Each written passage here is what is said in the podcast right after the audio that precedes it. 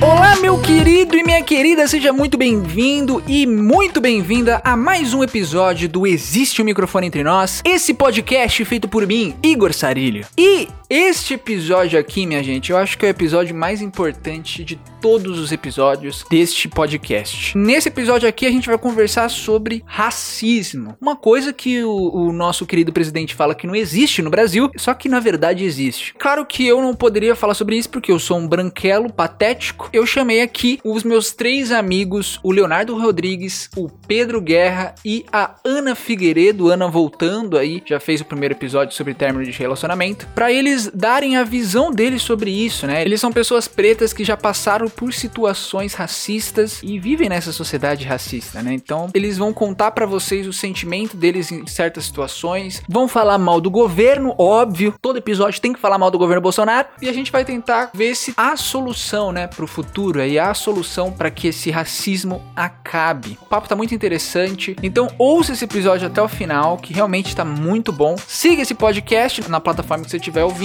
e vamos lá, bora bater um papo com o microfone entre nós.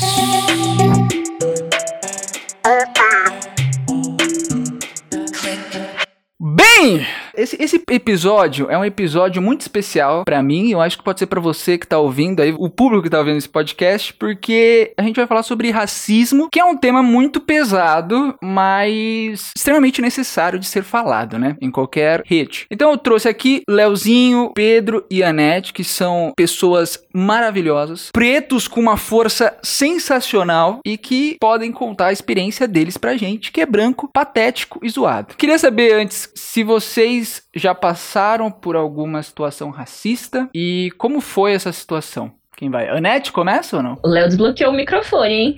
Meu, eu acho que hoje, não só hoje, mas acho que um preto que não sofreu racismo no Brasil é um preto privilegiadaço, porque é basicamente quase impossível você achar um preto que não tenha sofrido racismo. Eu já sofri em diversas situações, em situações que eu nem esperava sofrer, de formas veladas, de formas não veladas, de formas descaradas. Muitas das vezes não tive algumas reações, já tive reações. Uhum. E hoje eu bato de frente mesmo, porque eu aprendi que se a gente se cala, a gente dá razão. E não é dando razão que a gente combate isso. Mas sim, já sofri muito racismo e ainda tenho ciência que por muito tempo ainda irei sofrer. Triste. Pedrinho? Eu também já, assim, eu acho que de formas mais veladas, assim, poucas formas diretas. Eu acho que tem até um, um recorte de classe também nisso. Mas sim, assim, o racismo na minha vida, desde que eu me entendo por gente, sabe? Eu acho que não teve nenhum momento de paz em que eu não fosse atravessado pelo racismo, assim. É, no Brasil, é, esse é o babado, né?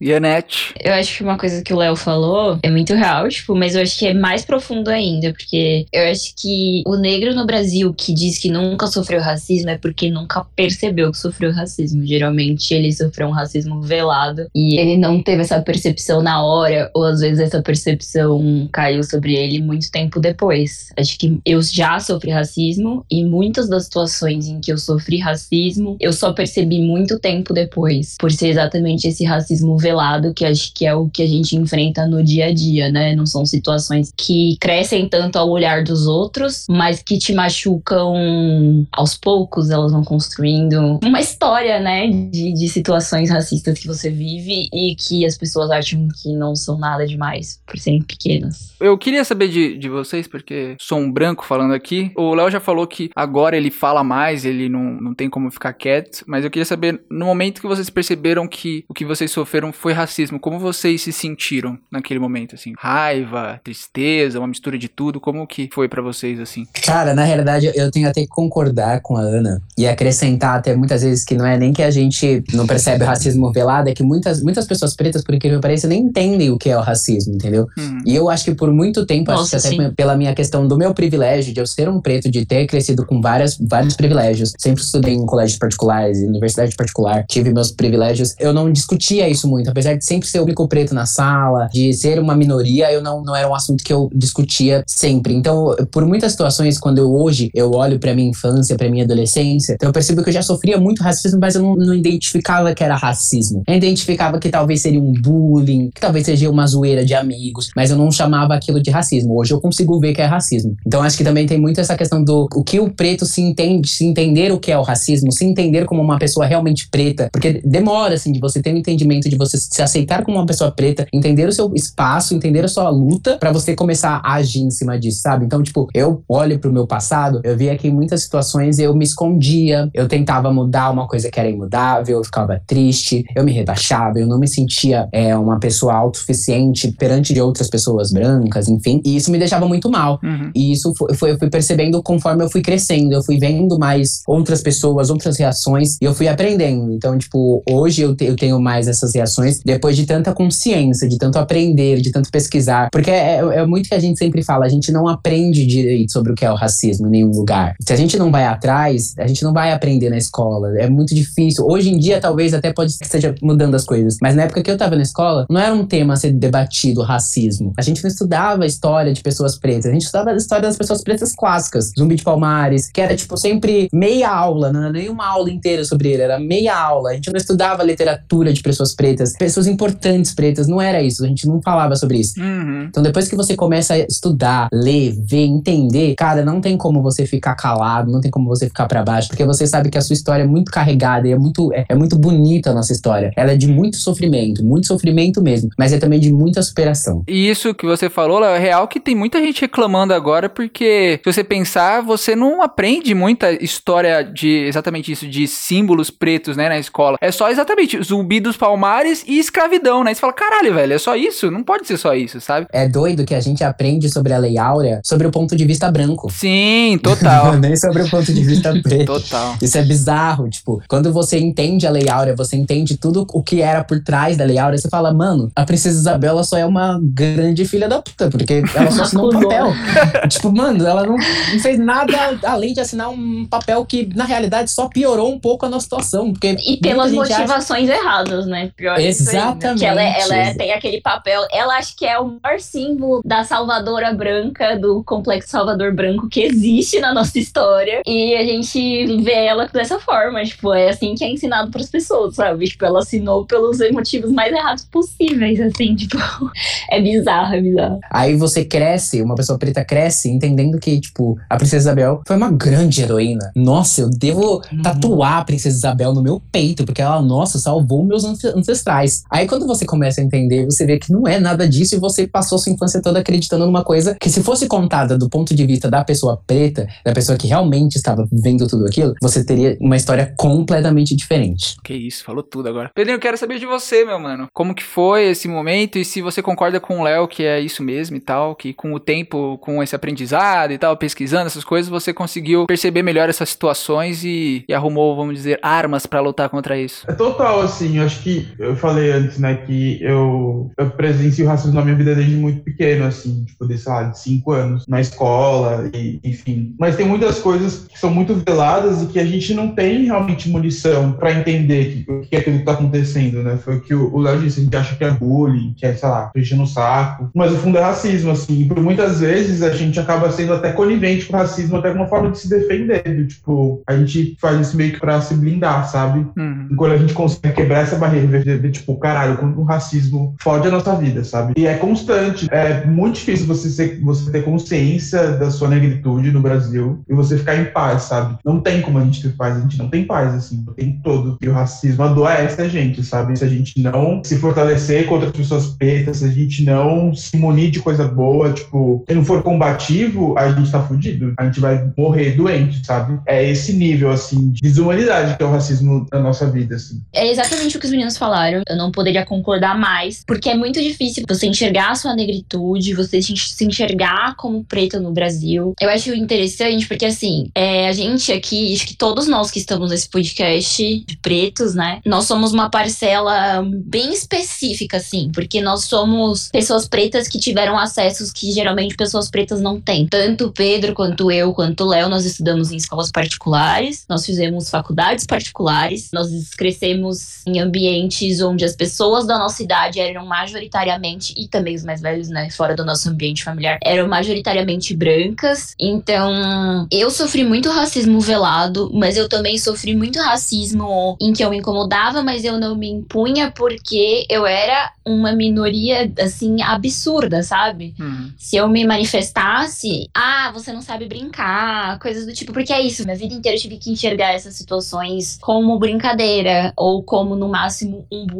E não é só isso, né? Nossa, minha primeira lembrança de racismo, eu devia ter uns 4, 5 anos, assim, e foi muito pesada, é uma coisa que eu carrego comigo até hoje. E foi permitida, sabe? Foi feita por crianças e foi permitido por adultos. Então é foda. É, o que mais tem, né? É isso, né? Permissão dos adultos, né? Que geralmente os adultos são escroto, né? A pessoa não nasce escrota, né? Ela se torna escrota com a criação dos pais, né? Isso que é mais foda. É que o racismo ele é cultivado no Brasil, né? Ele não é uma coisa que só existe e é combatida, ele é cultivado. Uhum. Na verdade, as pessoas, elas trabalham para que ele cresça, incrivelmente, assim. Não tem medidas que vão contra, elas têm medidas, na verdade, que vão a favor. E é nessa situação que a gente vive. A gente não sofre racismo, a gente vive o racismo todos os dias.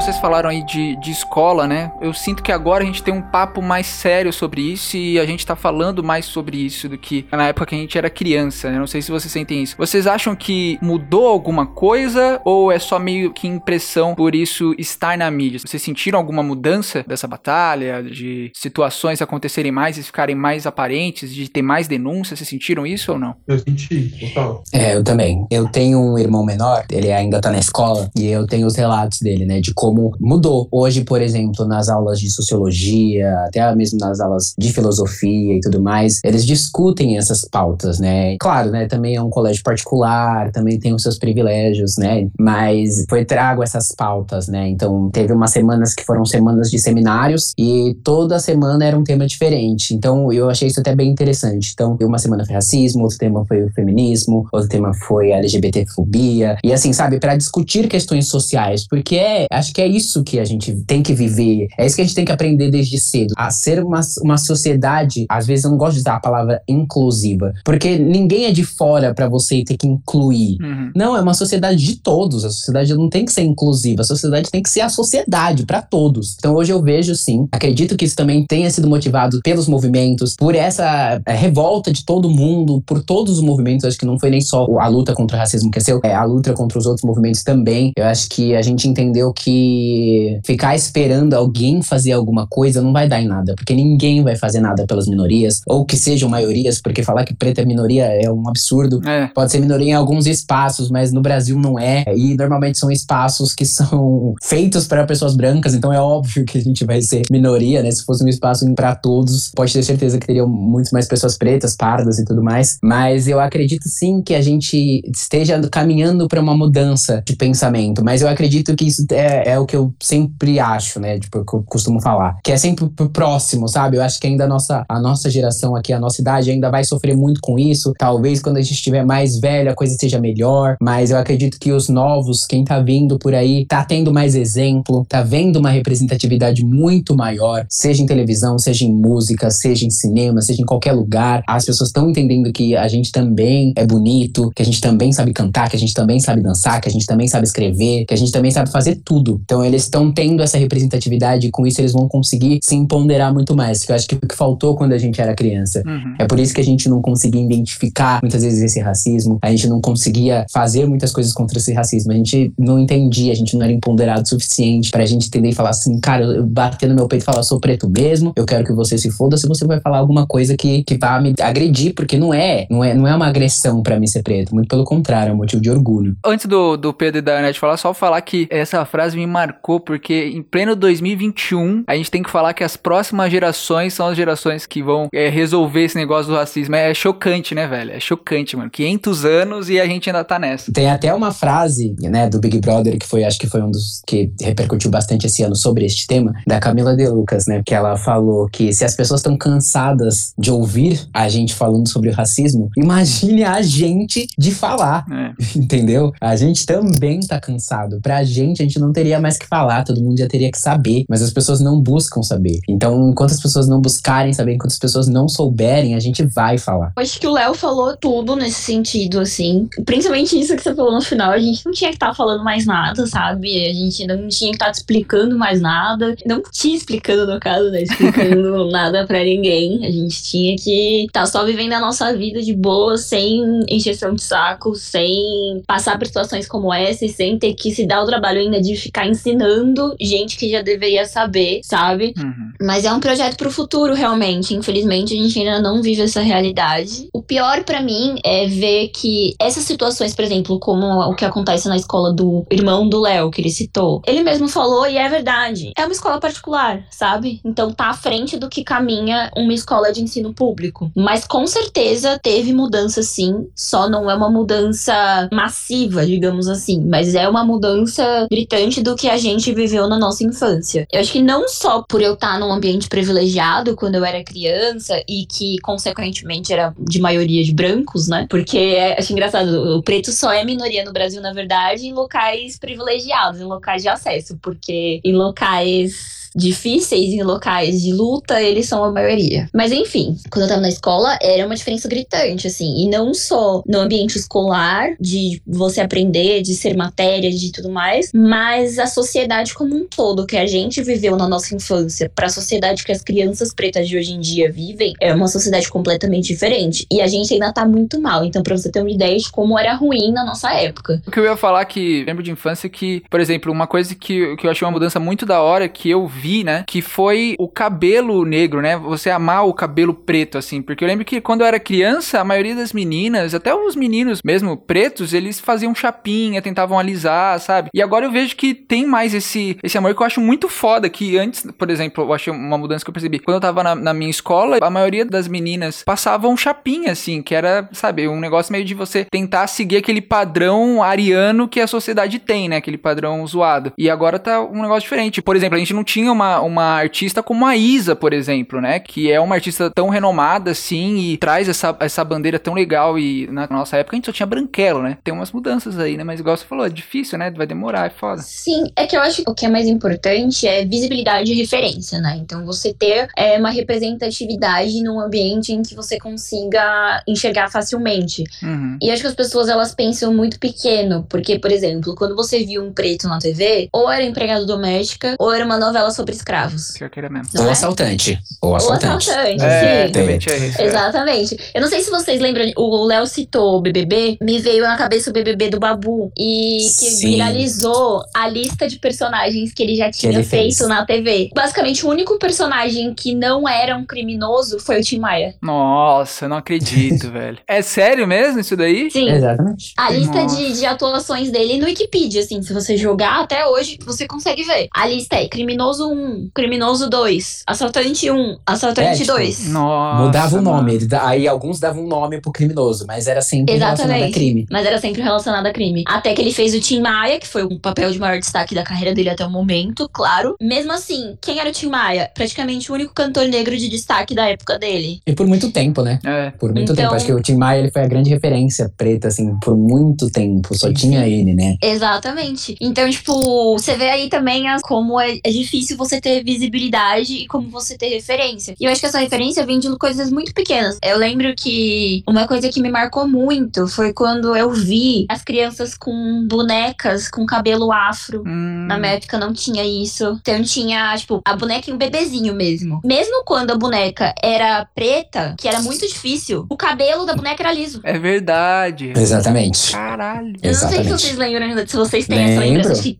talvez por eu ser menina, né, tenho mais essa memória fresca da minha cabeça. Mas eu lembro disso. Então, essa questão de, tipo, de referência. E são coisas pequenas. Então, desde o cabelo de uma boneca até quem as pessoas pretas fazem na TV, como elas são representadas. Pô, por quanto tempo a Thaís Araújo foi a única protagonista negra da TV brasileira? Verdade. E mesmo assim, ela foi ser protagonista, eu já tava assim, no, eu já tava quase no ensino médio, eu acho, no ensino fundamental. E ela tinha o cabelo alisado. É muito doido, sabe? O Lázaro Ramos foi protagonista, primeiro protagonista preto em 2012, 2011, se eu não me engano, de uma novela em que ele era, tipo, o mocinho, o galã. Antes disso, não tinha. Nossa, mano. Vocês têm noção? Tipo, é, é É. muito bizarro. Então a gente não tem a, a mínima referência. Pra ter uma referência grande, uma referência de grande valor, demora muito. E tá chegando agora. Então, realmente é pra gerações futuras. Mas essa pequena diferença já mudou muita coisa. Esse movimento que você vê das meninas assumindo seus cabelos e, né, fazendo transição capilar. Eu mesmo fui uma dessas pessoas. Eu demorei bastante, porque eu fui a vida inteira com essa ideia de que meu cabelo não era bonito. Que meu cabelo não era é, bonito de ser mostrado. Que o meu cabelo não era agradável. E até hoje, na verdade, a gente se assumiu, mas a gente enfrenta os problemas que vêm com isso. De falarem que o seu cabelo tá desidratado, que o seu cabelo tá feio, que o seu cabelo tá com muito volume. Nossa, tem um produto aqui pra te indicar que vai abaixar o volume do seu cabelo. Quem disse que eu quero que meu cabelo tenha menos volume? Entendeu? Então, a gente abriu alguns caminhos, mas na verdade, sabe quando você abre uma porta e a outra continua meio fechada? É isso que tá acontecendo agora nas coisas que a gente já conquistou. As outras, então, estão muito longe ainda. Falei pra caralho. Vocês podem falar o tempo que vocês quiserem, quanto vocês quiserem, fica tranquilo.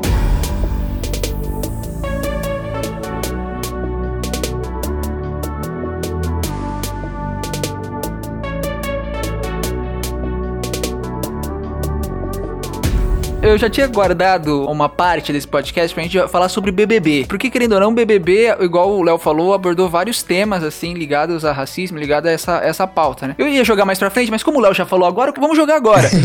Porque mais pra frente a gente mete pau em Bolsonaro, mete pau em governo e é isso. Aí fecha com chave de ouro. É. O BBB, igual eu falei, trouxe várias discussões legais e tal, muito interessantes sobre isso. E aí, eu, na época, eu não consegui conversar com vocês. Eu queria saber a visão de vocês, né? Primeira situação que eu queria saber a visão de vocês é a gente teve a Lumena lá na casa, né? E a gente teve aquele caso dela chamando a Carla Dias de, de branquela, esses negócios e tal, que acabou acarretando um processo patético de racismo reverso por um deputado. É, então, Puta que pariu. É de cair o cu da bunda. Nossa.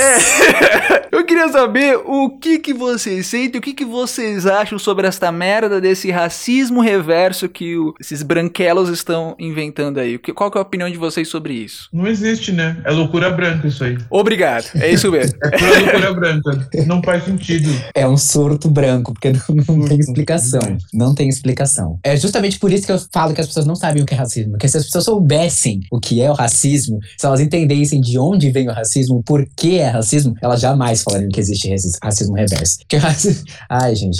Eu não consigo nem pensar Ai, direito, amigo, porque. você acha? Porque eu acho que nem se eles soubessem, o mau caratismo não permite. Porque É, assim, eles é. não estão acostumados a serem protagonistas das coisas que eles Também. querem ser protagonistas até da discriminação. Entendeu? É, foda pra caralho. É canalice mesmo, mau caratismo, é Também. filho da putagem, sabe? É intencional. Um branquelo concordando, é exatamente isso. exatamente isso.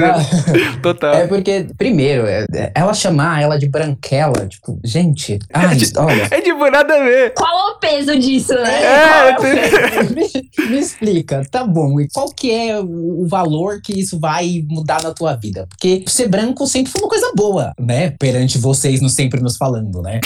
Mas, ao lado de vocês sempre foi nos ensinar que branca é uma coisa boa. Então, você chamar de branquela, teria que ser uma coisa boa, não é? Chega a ser bizarro, assim. A Lumena, ela é uma pessoa que tem os seus traumas, tem as suas feridas e tudo mais. Eu acho que ela acabou se excedendo muito lá dentro. é, não concordo com muitas atitudes dela, mas eu também não, não tiro a questão da luta dela, sabe? Eu acho que eu vi muita gente fazendo isso também, sabe? Pelo fato dela se exceder às vezes nas palavras. E que também ela não tá errada. É a forma dela de lutar. É, existem formas e formas. Ninguém aqui tem que apontar como é o certo e como é o errado. Porque se a gente soubesse como é o certo e como é o errado, todo mundo faria o certo, né? Uhum. entre erros e acertos, ela simplesmente só quis também levantar a nossa pauta, entendeu? Não tiro esse mérito dela, porque eu acho que ela foi uma das grandes levantadoras disso, né? Por mais que tenham outros personagens na- ne- neste reality que trouxeram de uma forma, acho que talvez que fosse mais discutida, né? Porque a forma que a Lumina falava, e ela fala muito bem, né? O que eu acho que ficou estranho pro brasileiro foi literalmente ser uma pessoa preta que tem uma linguagem, um linguajar culto, Uhum. que tem um linguajar difícil, que não fala é, muita gíria, áreas, que não fala como a periferia, né, se falaria, entendeu? Então acho que por isso que ela foi tanto julgada como a pessoa escrota, como a pessoa que se achava superior aos todos. Não, ela só realmente é uma pessoa, uma pessoa estudada. É do cotidiano dela falar daquela forma, né? Mas a, até nisso ela foi desmerecida, né? Porque ela é preta. É. Se fosse uma pessoa branca falando difícil, falava, não, ela é culta. Ela fala difícil porque ela é culta, ela tem estudo, entendeu? O tanto que zoaram com a cara dela por causa dos termos que ela usava foi surreal, assim, velho, na época, eu lembro. Exatamente. Vou falar agora de uma visão de um, de um cara branco, é, patético. eu, eu acho que é, é muito, mano, surreal isso de racismo reverso. Acho que é muito isso que o Pedro falou, eu acho que a Aninha também falou. E tipo, mano, o, os brancos estão sempre querendo ser o centro da situação e não aguenta ser atingido, sabe? E, mano, não foi nada, sabe? Só xingou de branquela, velho. E abrir um negócio pra racismo reverso é exatamente o que vocês falaram. É a pessoa que não entende o que é racismo, né? Porque vocês podem me corrigir. Eu sei que racismo tá ligado a exatamente isso de, de estrutura, né? De uma classe se sentir superior a outra. Não tem nada a ver de você xingar a pessoa de branquela, sabe? Eu concordo muito com vocês, assim. Eu lembro que na época eu fiquei chocado. Aí fiquei imaginando, imagina as pessoas pretas assistindo isso, como elas devem ficar, tá ligado? Se eu fiquei chocado vendo essa situação, imagina as pessoas pretas vendo isso, tá ligado? Meu, eu acho que, tipo, essa situação, além de, de tipo, de ser uma situação de brancos e pretos e, e essa luta bizarra que rola de, de quererem protagonismo até no, na discriminação, ela também fala um pouco sobre como você fazer parte de uma minoria não faz com que você entenda a dor de outra. Porque é importante lembrar que esse processo foi aberto por um deputado transexual, certo? Então, LGBT. Ah, é verdade. É verdade. Tanto eu quanto o Léo quanto o Pedro também somos LGBT, né? Então, uhum. é muito importante porque existe uma, uma percepção da sociedade de que, ai, ah, mas ele já sofre um, por ser de uma minoria, né? Assim dita. Então ele entende o sofrimento do outro. E isso acho que reforça o quanto isso não existe, sabe? Cada um tem o seu sofrimento, cada um tem a sua, as suas questões a ser trabalhadas, assim, e as, as suas lutas. Uhum. E você sofrer uma não te protege de atacar outra, sabe? Digamos uhum. assim. Ah, e também lembrar que, assim, apesar de disso ter sido sobre a Carla Dias, ela mesma descontinuou, né, o processo. É. Sim, quando sim. ela tomou ciência, ela falou, ela gente, é um absurdo, absurdo, enfim. Ela, ela tinha o mínimo de noção e descontinuou isso. É literalmente isso. Acho que além de você ser de uma, de uma luta, não te impede de atacar outra, né? Infelizmente. E também não te impede de participar de várias outras lutas, né? A gente fala aqui, né, quando é difícil ser preto, mas é o que eu sempre falo. Imagina você ser mulher, você ser preta, você ser periférica, você ser gorda, você ser LGBT. Meu, é luta atrás de lutas. A pessoa, ela basicamente não vai ter um dia de paz. Porque quando não tiverem fazendo um tipo de preconceito com ela, vão estar tá fazendo outro. E aí no outro dia vão estar tá fazendo outro, vão estar tá fazendo outro, vão estar tá fazendo outro. Uhum. Então, assim, nada te protege, entendeu? Nada te protege. E também você fazer parte disso, né? É literalmente o que a Ana falou, é o que eu sempre falo para muita gente, inclusive até pros meus pais, para as pessoas mais velhas e tudo mais, que eu tenho um convívio mais próximo, assim, eu sempre falo, você ser preto não te impede de ser homofóbico. Você ser preto não se te impede de ser machista. Você ser preto não te impede de ser gordofóbico. Nada disso é um impedimento. Uhum. E justamente você, por saber o que é um, um preconceito por uma coisa que você não pode mudar, por uma coisa que você nasceu assim, você deveria ser uma pessoa muito mais consciente. Você deveria ser uma pessoa que não deveria destilar este sentimento em outras pessoas, sabe? Você deveria, porra, eu, eu sofro de racismo. É ruim pra caralho. Não quero que as pessoas sofram de racismo. Pô, mas sofrer de homofobia também deve ser muito ruim. Então eu não vou fazer, não vou ser uma pessoa homofóbica, sabe? Porque é ruim eu sofrer racismo, então também é ruim eu ser homofóbico. Também é ruim eu ser gordofóbico. É ruim eu ser machista. É ruim eu ser transfóbico. Então, a pessoa que entende o que é o preconceito, ela não deveria destilar o preconceito. A pessoa que é privilegiada, né, que é o branco, hétero, top, cisgênero, tudo. É essa pessoa. Aê, é, eu só dei risada aqui, só. Eu só dei, só dei risada aqui.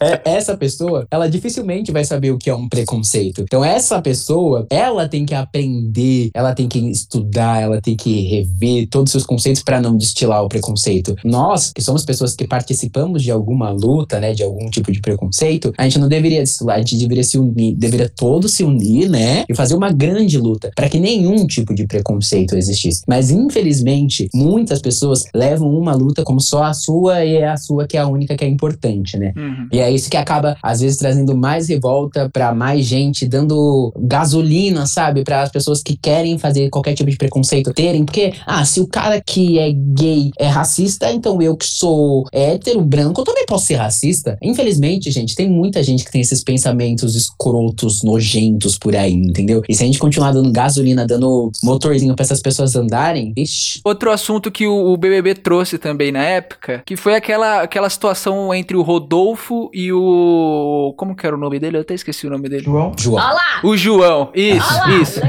Lembra o nome do branco? Não, é que eu, eu tava confundindo, tava confundindo. O Rodolfo e o João, exatamente. E aí, eu lembro que naquela época, teve muita uma conversa de meio passando pano, né? Aquela conversa de, ai, mas o Rodolfo falou aquilo sobre o cabelo dele porque ele é uma pessoa do interior, ele é uma pessoa que, que não teve uma educação assim quando cresceu, essas coisas todas. Eu queria saber de vocês, vou começar pelo Pedro, que tá quietinho. Vocês acham que isso de, ah, a pessoa que não teve uma educação quando cresceu, essas coisas todas sobre isso, é desculpinha? É realmente uma desculpinha só pra esconder o fato do cara ser racista? Você acha que hoje em dia não tem isso com a internet, essas coisas todas? Eu acho que não. No caso do Rodolfo, é, desculpa. No caso do Rodolfo, é, mas eu já, já falo por quê. Mas falando de pessoas que ainda não têm acesso à informação, eu concordo super, porque eu vejo a família do meu pai, é do interior de São Paulo, Uhum. e aí a gente não tá falando uma família sem grana, não, uma família que tá em situação estável, ok, assim, mas que por viver naquele mundo, na- naquele negócio do interior muito fechado, entender que aquilo ali é o normal, assim. Então, é muito difícil nesses lugares ter situações de racismo muito explícitas, sabe? É tudo muito velado, assim. Uhum. E cria-se o mito da democracia racial, sabe? De que é todo mundo igual, é todo mundo ser humano e não tem diferença nenhuma. O racismo é coisa do preto, que tá inventando coisa, que não existe racismo. Eu sei que tem essa mentalidade, assim, existe isso. Então, eu acho que para alguns casos, até para gerações, falando de gerações mais antigas também, né? Eu acho que tem esse filtro. Mas no caso do Rodolfo, ele, ele não era, tipo, ninguém antes do Big Brother. Falando um cara que era milionário, assim, sertanejo, que tinha seus sucessos lá. Ele tinha grana, ele tinha acesso à informação, assim, ele não era Zé Ninguém. Então ele escolheu ser racista. Basicamente isso, assim. É uma escolha, foi uma escolha dele. Consciente ou não, eu particularmente acredito que é consciente esse tipo de decisão. Você escolhe não, não olhar para aquilo, não enxergar, sabendo que aquilo existe e é um problema, então é consciente, assim. Você tá sendo racista, você tá sendo conivente com esse sistema. Uhum. Então, não boto muita fé nessa narrativa aí, não, pra, pra gente que tem acesso à informação, gente branca que tem, tem acesso a tudo, sabe? Não boto fé. Vocês concordam, o pessoal que tá na roda? Vocês concordam com o Pedrinho? O Pedrinho falou bem. Esse exemplo foi muito bom. Muito obrigado, Pedro. Eu concordo plenamente. Tipo, pra mim, o caso do Rodolfo é tipo, cara, eu não nasci sabendo falar francês, mas se eu quiser falar francês, eu vou aprender, estudar e vou conseguir falar. Então, se você diz que nasceu racista, então você não nasceu racista, né? Porque ele fala que ele não é racista, que é criação e tudo mais e tal. Então, aprende e muda. Mas ele não quer. É uma opção dele não querer aprender, não querer estudar, não querer ir atrás. Porque, mais uma vez, ele se coloca numa posição de protagonista e eles acham que nós temos que ir lá, bater na portinha dele, começar o nosso seminário de uma aula, porque não pode ocupar também muito tempo dele, com certeza, de uma aula de como ele não deve ser uma pessoa racista, entendeu? Então, eu também não, não compro esse discurso de, de criação. Eu também acredito que realmente tenham algumas situações que a criação realmente ela seja muito limitante. É, eu também eu tenho famílias de interiorzaço, assim, e família preta também, e muitas situações eles realmente também não enxergam como racismo. É diferente, assim, sabe? Você vai pra realidade daquela pessoa, talvez se eu crescesse naquela realidade, poderia ser que eu também não enxergasse. Mas você vê essa discrepância. Mas o Rodolfo, ele tem muito acesso à informação. Ele já rodou o país inteiro. Ele já conheceu diversas culturas. Com certeza ele já saiu do país. Ele escolheu mesmo ser uma pessoa racista, entendeu? Tem o bagulho também do me ensina, né? Que até a Net falou que é surreal, né? Me ensina, então, que ele falava pra Camila, né? Me ensina, então me ensina no negócio. Eu queria saber como que você se sente quando você ouve o, o Branquelo chegar pra você. E aí, gente, me, me ensina, então, como que, como que é esse negócio todo? Como que você se sente, mano? Eu ficaria puto, né?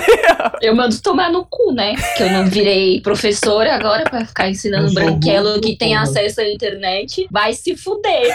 Se quiser, eu mando um link no máximo, assim, ó. Ó, que tem uma bibliografia, se você quiser se informar, faz. Entendeu? É isso aí a resposta.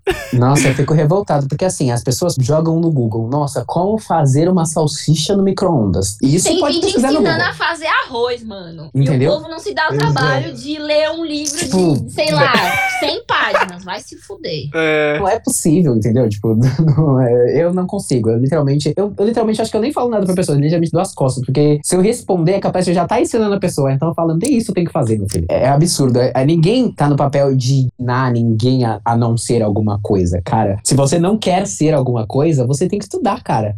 Eu, eu, eu sou uma pessoa que eu tento de todas as maneiras possíveis não ser uma pessoa gordofóbica, porque eu sei que no meu passado eu era. Porque eu não tinha, não tinha ensinamento sobre isso, eu não me falava sobre isso. Mas aí eu fui estudar, eu fui ler, eu fui ver, eu fui entender. Hoje eu entendo. Hoje eu tenho amigos que podem me falar sobre isso. Porque também falta isso, né? As pessoas não se interessam em ter amigos pretos. Você vai na roda do Rodolfo, com certeza. Você vai encontrar quantas pessoas pretas? Nenhuma. É. Você vai encontrar branco, hétero, porque ele não, não é uma roda que ele abre pra outras pessoas. Então, assim, formas de aprender não faltam, gente. Não faltam, não faltam. Tudo hoje que você quiser aprender, com uma digitada no Google, você aprende, cara. Um vídeo de 10 minutos no máximo no YouTube já vai te fazer entender muita coisa, cara. Muita coisa mesmo. Eu, eu que sou uma pessoa preta, já entendo pra caramba, já tento pesquisar sempre. No início, eu vi um vídeo de 5 minutos. O próprio vídeo da Princesa Isabel, que eu fui entender, começar a entender sobre a Princesa Isabel, foi um vídeo de 10 minutos. Foi um vídeo de 5 minutos, mentira. Foi um vídeo de 5 minutos postado no YouTube há muito tempo. É um vídeo, acho que, meu, já tem um vídeo tipo de lá de 2002 que já falava sobre isso. Fui ver, não perdi nada do meu tempo, aprendi. Depois eu me interessei, fui ler sobre mais, porque além disso, as pessoas, se as pessoas parassem pra ler, elas iam descobrir o quanto que é legal falar sobre isso. É, o problema é que o Brasil não lê, né? Essa é a realidade, né, gente? É, isso é foda. A gente vê tanto de erro em português que tem por aí.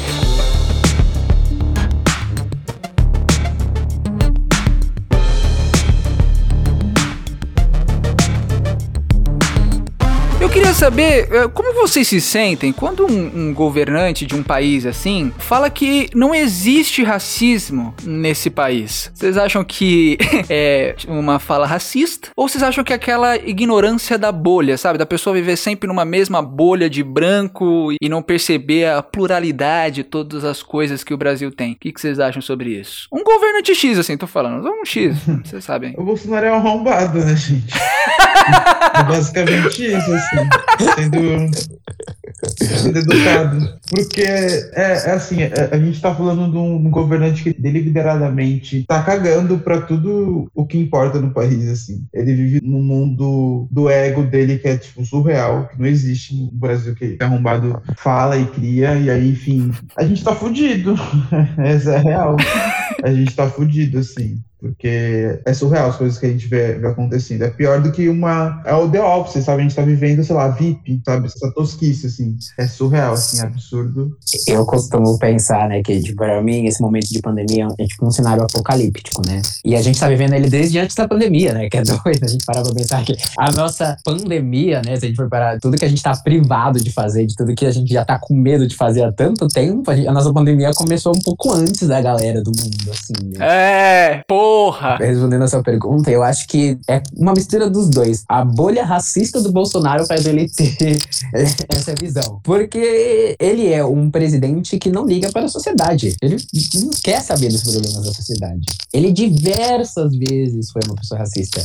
Diversas vezes, assim. Se você jogar no Google Bolsonaro racista, você vai ver vários vídeos. E, assim, não é de hoje. Na época que ele era só deputado, já não fazia nada deputado, e o povo aí coloca ele pra ser presidente. Então, tipo assim, se um cara que já não fazia nada sendo deputado, gente, que já é função muito, que já tem muita coisa pra fazer, quem dirá sendo presidente? Mas aconteceu também um surto, acho que também deve ter sido um surto branco no país, que elegeu esse cara e a gente só consegue ver um desgoverno, não tem outro nome pra isso. É um desgoverno. Ele literalmente matou milhares de pessoas, ele destruiu vidas, destruiu famílias, e eu não digo nem só em relação à pandemia, gente sabe o quanto que os casos de homofobia, de racismo aumentaram depois de assumir o poder. Porque é aquilo, né? Se você tem uma pessoa no poder que dá este exemplo de ser uma pessoa racista, de ser uma pessoa homofóbica, de ser uma pessoa machista, por que que os seus, a sua sociedade, que você é o chefe, o maior chefe da sua sociedade, não vai se comportar desta forma, né? Uhum. ele é um exemplo claro de tudo que aquilo que a gente não precisava no Brasil. Porque a gente já enfrenta muito problema no Brasil. As coisas já eram muito difíceis no Brasil. Com ele, a gente só percebeu o quão pior pode ser. E pós ele, a gente tem que melhorar. Porque se piorar, gente, verdade, de verdade. Eu, eu sou uma pessoa muito patriota, eu amo o Brasil. Eu amo o Brasil, eu amo esse país. Eu acho que esse país, ele tem uma força que pouquíssimos países. Eu, eu quero conhecer o mundo inteiro. Eu sou uma pessoa que eu quero viajar muito. Mas eu amo o Brasil. Eu não consigo ainda me ver uma pessoa morando fora, tipo, ai, morando no exterior, como é o sonho de muita gente, né? Eu, eu amo meu país, amo minha cidade, sou bem patriota. Mas te dá um, um receio de todo o seu futuro nesse país, assim, sabe? Olhando esse tipo de gente, assim, que empodera esses sentimentos ruins nas pessoas, né? Uhum. Que dá quase uma carta branca para tudo de ruim acontecer, que vem com um discurso falso para enganar toda uma sociedade e essa sociedade acreditar nesses discursos. E depois de, de muito tempo, a galera começa a perceber que era tudo mentira, sabe? E não é que a gente tá falando isso desde já, a gente tá falando isso desde a eleição, desde antes da eleição. Total. A gente cansou de, na eleição, de colocar vídeo do cara sendo homofóbico, de colocar vídeo do cara sendo racista, de colocar vídeo do cara falando de corrupção, de colocar o vídeo do cara falando de intervenção militar, gente. Qualquer pessoa que tenha a nossa idade,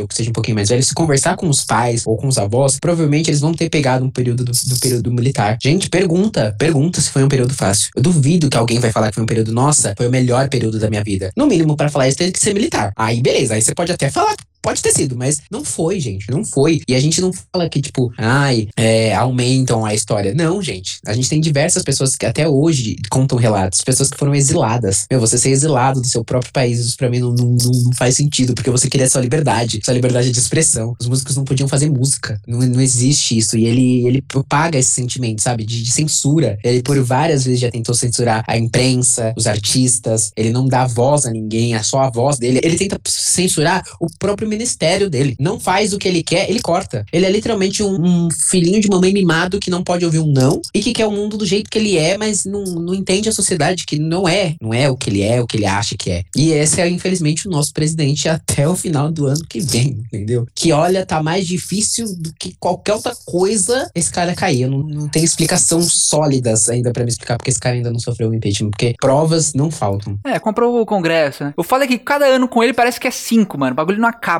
Puta que me pariu, é um inferno essa porra. Pois é. Vocês falaram disso e eu acho que o Pedro tinha falado isso desse, desse medo de viver, né? Vocês ficam sempre com receio, essas coisas todas. O Pedro falou nisso. E a gente vê hoje em dia o tanto de caso que acontece, né? De, de assassinato, assassinato, né? De policiais com pessoas negras, né? Matando pessoas pretas e tal. Uma menina agora há pouco que tava grávida do filho e modelo e tal. Tinha tudo para ter um baita de um futuro e foi assassinada também por bala perdida, entre aspas, né? De policiais.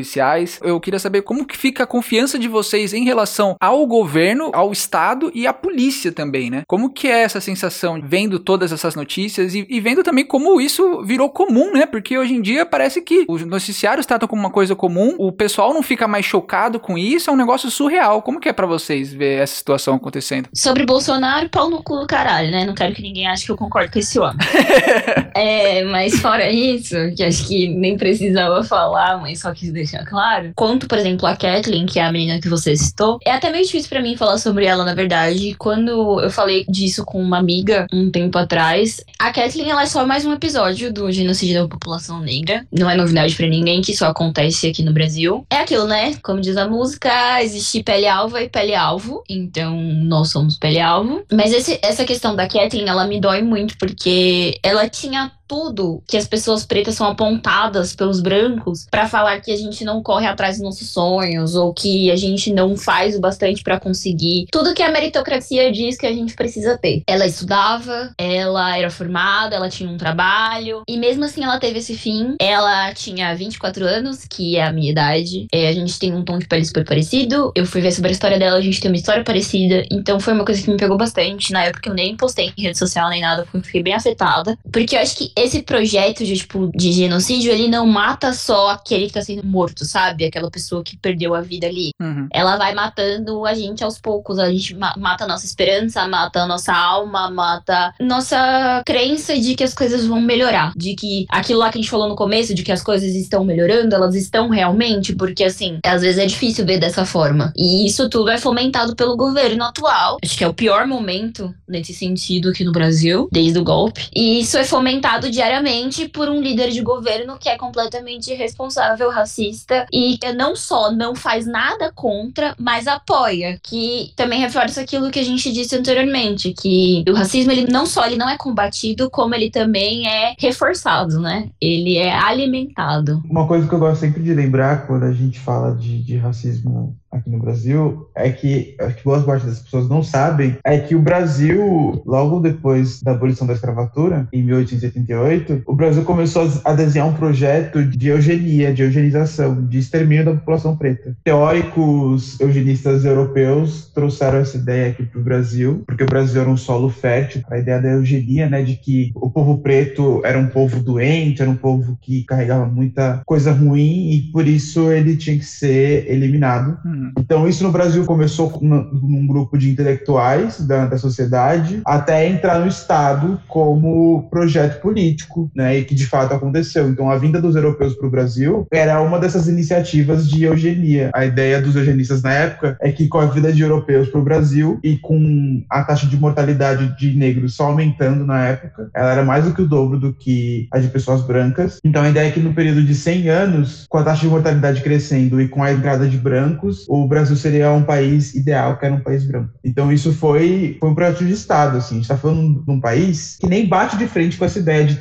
essa ideia absurda, sabe? De que sistematicamente trata a gente como, como algo que tem que ser eliminado, assim. A gente é visto como inimigo o tempo todo, sabe? E aí tem uma coisa que eu vi alguém falar, não lembro quem. A branquitude tem que estar tá muito agradecida que a gente só quer direitos iguais, a gente só quer igualdade, a gente não quer vingança. Se a gente quer essa vingança, o pau vai ser outro. Leozinho, o que, que você acha disso? Me conte. É, meu, é, o que eles falaram, assim, sabe? Eu acho que a gente tá num ponto onde a gente tem que lutar pela nossa sobrevivência, porque a gente ainda nem tá vivendo. A gente tá tentando viver. A gente está tentando num futuro viver, porque agora a gente só luta para existir, uhum. para existir que o nosso direito de vida não seja tirado, que a vida dos nossos seja protegida, porque assim, para a população branca a polícia é para proteger, para a população preta pode ter certeza que não. Eu diversas vezes já fui parado por policiais por alegações estranhas, por é, rotina, que rotina é essa que só para pessoas pretas. Então a gente, a gente não se sente seguro pela polícia. Como que a gente fica seguro dentro na cidade. É a gente pela gente, sabe? Se a gente não lutar pela nossa sobrevivência, não, não tem ninguém que vá fazer isso. Então é isso, a gente tá simplesmente lutando pela nossa sobrevivência. Esperando que no futuro nós tenhamos líderes que nos ajudem, porque é o mínimo que o líder tem que fazer, né? Uhum. Ajudar nessas lutas e nessa sobrevivência, né? Porque acho que um líder de, de, de com um papel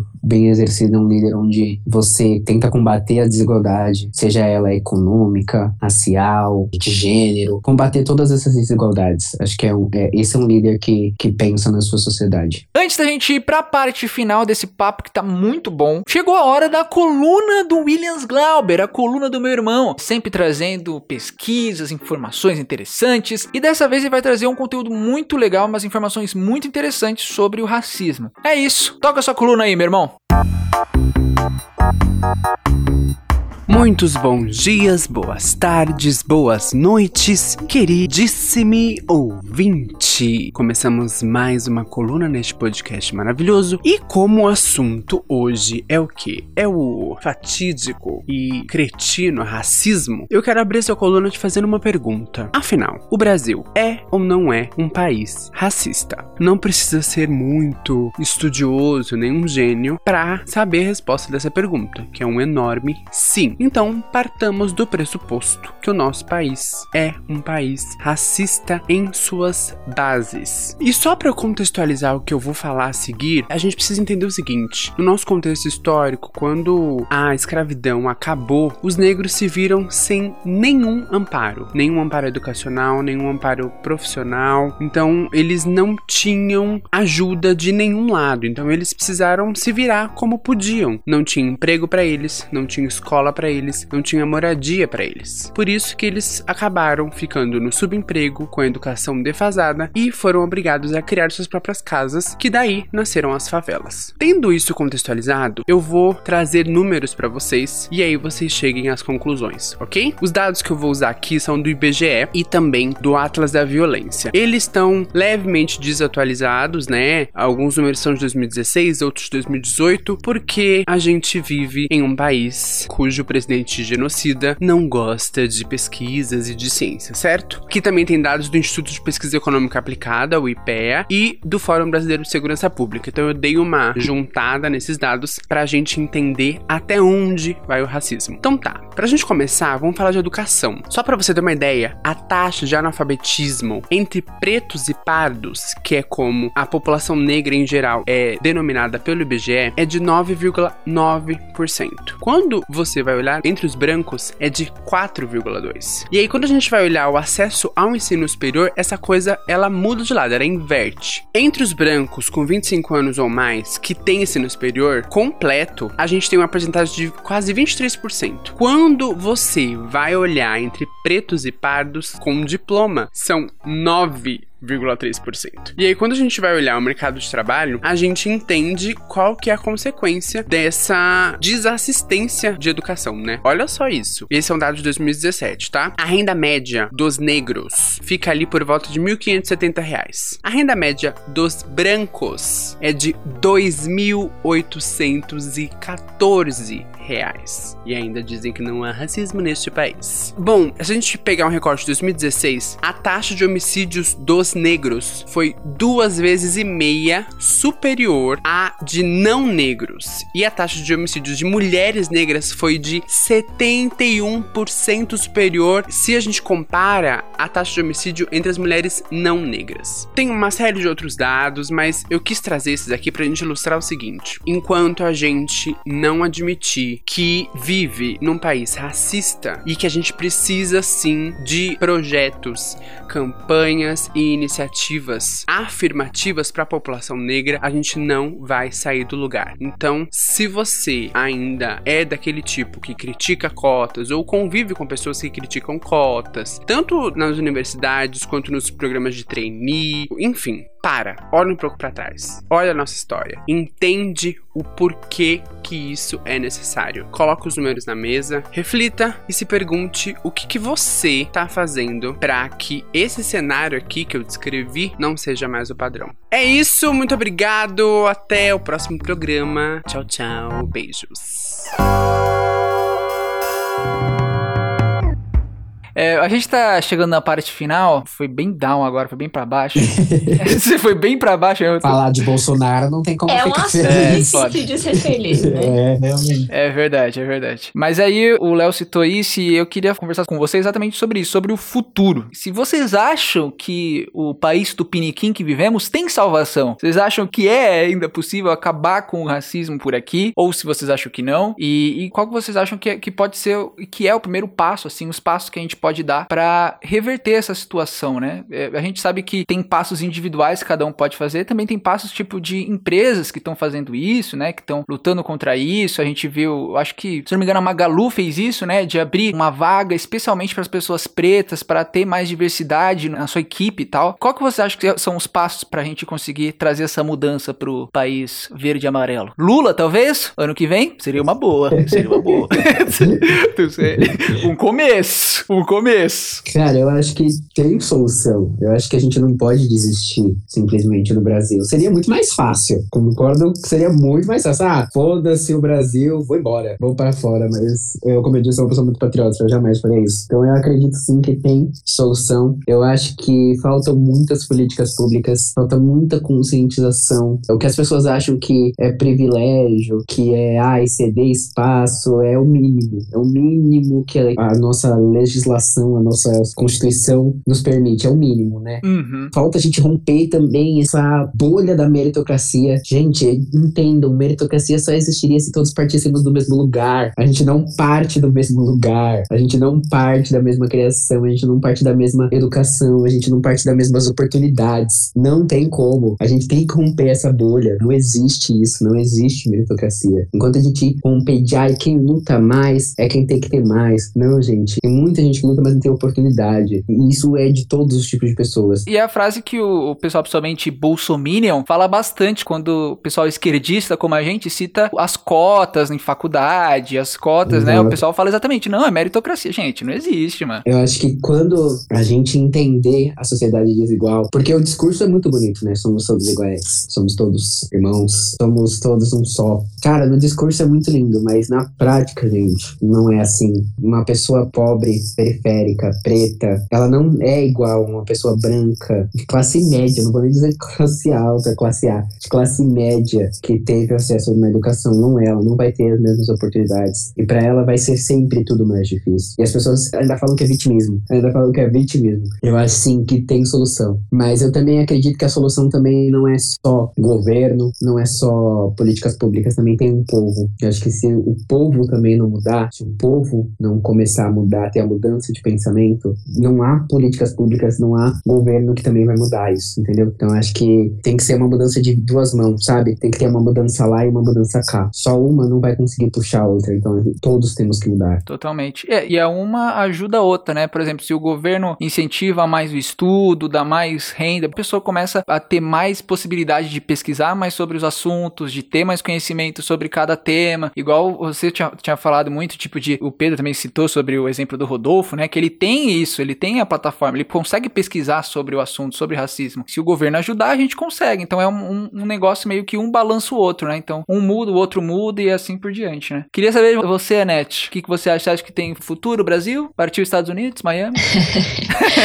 Eu acho que o Brasil tem futuro sim, só não é um futuro pra quem tá aqui agora. Talvez seja pros meus sobrinhos, por exemplo. Talvez eles vivenciem isso, porque são crianças de 3 e 1 ano. Porque pra gente vai ser luta só, eu acredito. Eu acho que o nosso caminho vai ser mais curto do que foi até agora, em, tipo, em relação a conquistas e lutas, sabe? Então, tipo, você vai ter resultados mais efetivos pras lutas do que nós tivemos até agora. Mas tem tanta coisa pra mudar que eu acho que os resultados, assim, e um Brasil bom, um Brasil bom se viver, não só sobreviver, como o Léo disse, que a gente faz, é verdade. Eu não acho que eu vou viver esse país, entendeu? Uhum. Eu acho que é isso. Vem de várias questões. Os problemas que a gente tem, os problemas que a gente enfrenta, vêm de várias questões. Mas pode ter certeza, por exemplo, você citou a Magalu e a ação que eles tiveram, e eu acho importante ressaltar que num sistema capitalista e tudo mais, que é o que a gente vive, ações de empresas como essas, elas têm propósitos. E o propósito não é ajudar ninguém. Tem isso.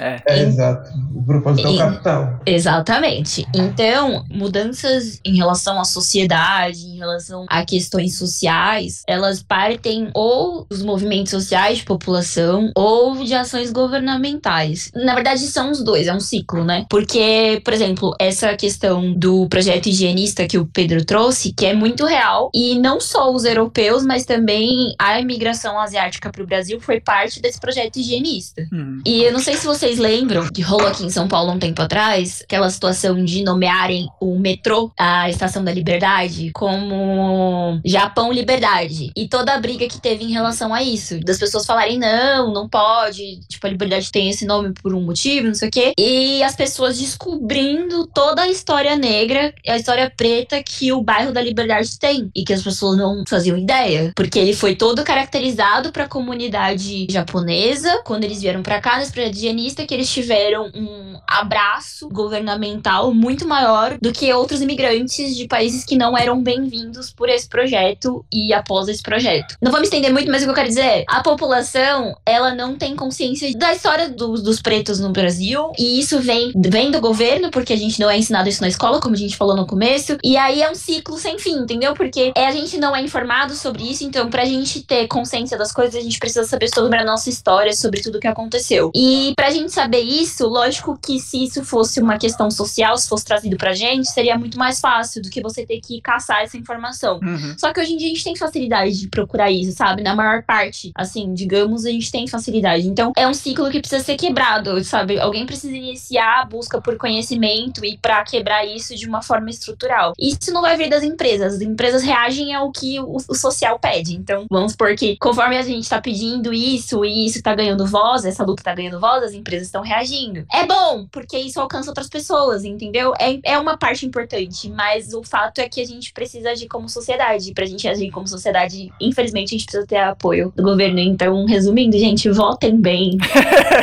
Se informem. Quem tiver oportunidade, pessoas que estão aqui, por exemplo, ouvindo esse podcast, são pessoas que buscam conteúdo na internet, certo? Então busquem esse tipo de conteúdo também, porque é assim que a gente começa a quebrar esse ciclo de desinformação e de erros e alcança uma coisa melhor e um futuro, talvez para os seus filhos aí, melhor do que o que a gente tem hoje em dia. Porque tem futuro, só precisa começar essa mudança de algum lugar. E só, só acrescentando um negócio, negócio de voto, que também o pessoal não, não presta atenção muito nisso, não é votar só em presidente, tá? Muitas coisas, muitas mudança acontece, na verdade, com um deputado federal, com um deputado estadual. Então é prestar atenção também nesses cargos que o pessoal acha mais, que acha menor, né? Vereador, essas coisas, são essas pessoas que fazem a mudança. Bolsonaro não foi empichado ainda por conta disso, porque comprou todo o Congresso. E política não é só quem tá lá no, no governo, não, tá, gente? Política é se Hum. engajar em Todo ações mundo. sociais, política é dia a dia. Se Sim. informem, participem, porque começa da rua, começa da gente se movimentando como sociedade. E vamos só fazer da nossa política também uma política mais diversa. Uhum. Porque não adianta a gente deixar todos os nossos vereadores, todos os nossos deputados brancos, héteros, que não vão ter essa sensibilidade de, de representatividade que outras pessoas teriam. Então, mulheres têm que assumir, pessoas pretas têm que assumir, pessoas LGBTs têm que assumir. A gente tem que estudar, a gente tem que saber, a gente pode ir voltar sem desinformação. Gente, vocês sabiam que todos os vereadores da minha cidade são homens brancos? Nossa. Todos. Então, Todos! Meu Deus do céu. entendeu? Eu vou aproveitar esse momento pra fazer um merchan pra vocês também, que caso vocês não tenham ouvido, tem um episódio aqui desse podcast sobre política que eu conversei sobre um cara que trabalha na bancada feminina do PSOL e a gente falou exatamente sobre isso, ele falou sobre trabalho do PSOL em relação a isso e tal, então vou deixar essa indicação. É o merchanzinho no final. Pedrinho, quero saber sobre você, faltou você, eu quero saber a sua opinião sobre isso, sobre esse futuro maravilhoso ou horrível do Brasil. Olha, eu, eu, eu prefiro ter esperança, porque acho que se eu não tivesse mínimo de esperança, eu já tinha largado mão, sabe? Eu acho que vai ter mudança, sim. Eu acho que dificilmente uma mudança significativa é realmente que transforme as coisas do jeito que precisam acontecer. Vai ser uma mudança pacífica. Eu não acredito numa mudança pacífica, no diálogo, na conversa. Hum. Porque a gente está falando de uma mudança estrutural, então só vai acontecer de formas mais incisivas, digamos assim. Gostaria que fosse assim? Não, né? Não gostaria. Mas acho que é a única forma que realmente vai ter algum tipo de mudança. Mas a gente está caminhando para uma mudança, para mudanças mais substanciais, né? Não são as ideais ainda, mas a gente está caminhando para algo mais substancial aí. Foda que vai ser, igual a Net falou, né? Provavelmente vai ser só algumas gerações mais pra frente, né? É triste. É, mas é isso. Eu acho que a gente conversou sobre bastante coisa. Eu poderia conversar com vocês ainda mais durante cinco horas. O problema é que, que a Net tem que trabalhar, a gente tem que fazer nossas coisas, né? Nossa vida segue. Mas eu acho que foi um, um papo muito, muito legal. Foi muito bacana o que, que vocês falaram aqui. Eu espero que tenha atingido as poucas pessoas que escutam esse podcast. Pra pessoa pesquisar mais e saber mais sobre esse assunto também, porque é, é muito importante. Mas antes de eu, de eu dar tchau, como sempre, a Anete já sabe que ela participou do primeiro episódio, eu queria que vocês divulgassem os arrobas de vocês, as redes sociais de vocês. Divulgar job também, se quiser, porque, né, vai que alguém ouve aqui e gosta. Então eu queria que vocês divulgassem os arrobas de vocês, onde o pessoal pode achar vocês e tal. E é isso. Eu sou Peu Guerra, underline, no Instagram. Não tem nada demais lá no Instagram, não faço nada demais. Que isso, Pedro, fala isso. E no. Tem sua beleza, amigo. Tem sua beleza, esse cabelo maravilhoso, Ave Maria. Eu não posto muita coisa lá, não. Mas no Twitter eu posto coisas. Eu sou super ativo no Twitter, então. Boa. No Twitter também é Peu Guerra. É o mesmo do, do Instagram. E você, Leozinho? No Instagram é Leozito1 com Z. Olha, já fui mais ativo, mas confesso que também acho, acho agora vejo uma visão de uma plataforma também que só favorece branco, então ah, eu fiquei com preguiça. Às vezes eu posto umas graças, às vezes não posto, às vezes posto uns biscoitos, às vezes também não posto. Acontece. Mas assim como o Pedro, eu também sou muito mais ativo no Twitter. Todo dia eu tô comentando alguma coisa, seja das minhas crises existenciais ou seja de alguns assuntos polêmicos que eu adoro uma fofoca também, sou bem fofoqueiro e indireto pro povo que lá é mais legal que o povo não vê.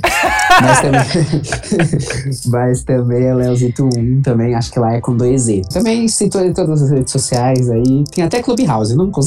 Mas tô lá também.